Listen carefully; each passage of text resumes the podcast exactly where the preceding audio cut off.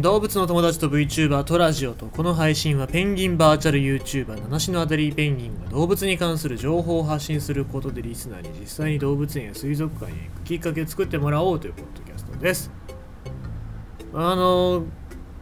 椅子を買いました。椅子ですよ。今までずっとまあどれぐらいの値段なんだろうなあれ45000円ぐらいなんだろうね。あのなんか作業用のなんかワークチェアみたいなやつすごい簡易的なやつを使ってましたけども。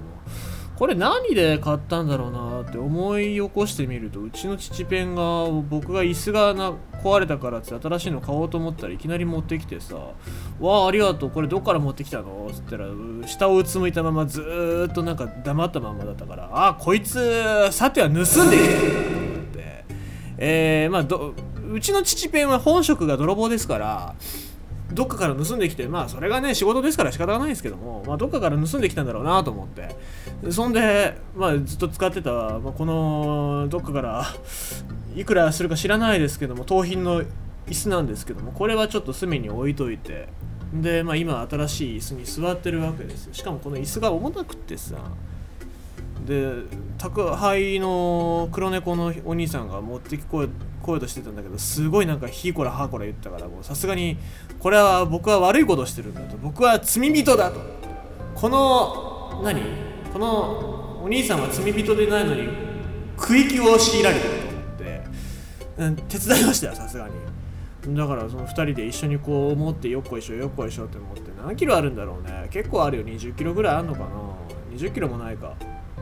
まあ、結構その重さがあるんだけどもそれを持ってってんで今組み立てて座ってさなんでこの時期に椅子を買ったかっていうと一つは首を痛めたからです。首を痛めたのは座る姿勢が悪いからだと思って。で、まあ、この椅子を買った。プラスあとはまあそうっすね。はかどらないから。作業がはかどらないから。もうなんだろう。あの前の椅子座ってると動画の編集作業とかってはかどらないから椅子を変えればはかどるだろうと思って。で買ったんですけどまあ座り心地はすごくいい。座り心地はすごくいいんだけどさ。これリクライニング前の椅子はリクライニングしなかったんだけど今回の椅子ってリクライニングするからさ。うわいいなと思って。リクライニングめっちゃリクライニングさせて。しかも足置くフットレストとかもあるからさ。わあ嬉しいと思ってフットレスト乗っけてさパソコンの前で作業してちょっと休憩のために寝転なんか横になるじゃんか。横っていうかこう寝るじゃんか。そしたらまあそのまんまつってね、かどらないんだよなこれはこれではかどらないからどうしどうにかしないといけないなと思いつつもちょっと今足を伸ばして久しぶりにそういう姿勢でラジオっていうか収録をしてるなと思いながらやってますけど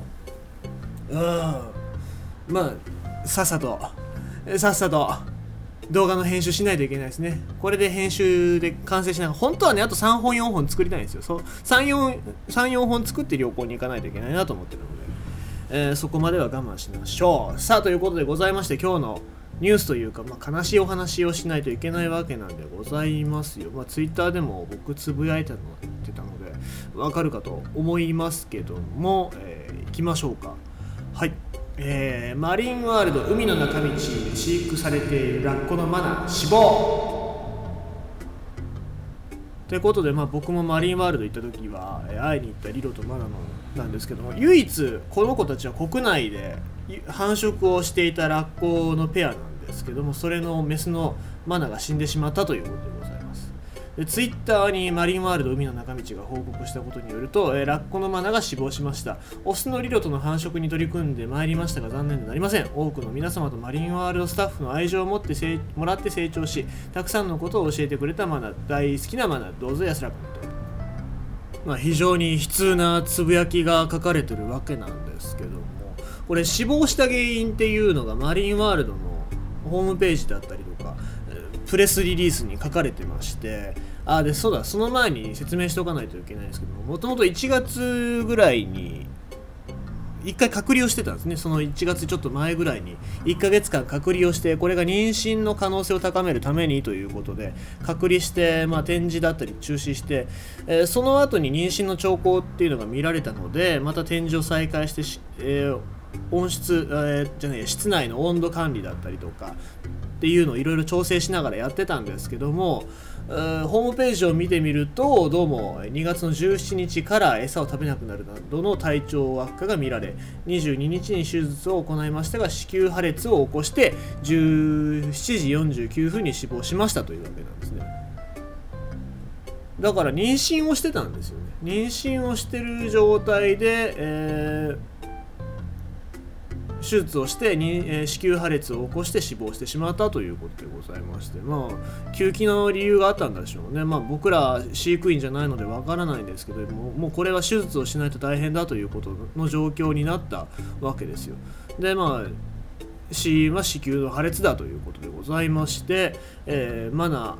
2012年の1月25日生まれで9歳でしたというわけでございます。まあ、どんどんどんどんと日本国内のラッコの数っていうのは減ってるわけなんでございます。昔は本当に全盛期何百頭っていう数のラッコが日本に入ってきたわけですけどももう今は6頭5頭ぐらいしかいなくなってしまったわけですよ。じゃあこのいなくなった個体のことを忘れちゃってああ昔はいたよねぐらいで終わらせちゃっていいのかなっていうとそれはやっぱり動物園水族館っていう教育の場所だったりとかっていう面で言うと間違いだよなとは僕は思いますので亡くなっちゃった個体まあこれまでに亡くなった個体を展示してた動物園水族館っていうのはそういう展示があまりなかったりしますのでそういうところを今後はどう残していくのかっていうのが僕は課題なんじゃないのかなとラッコを見て思いますね。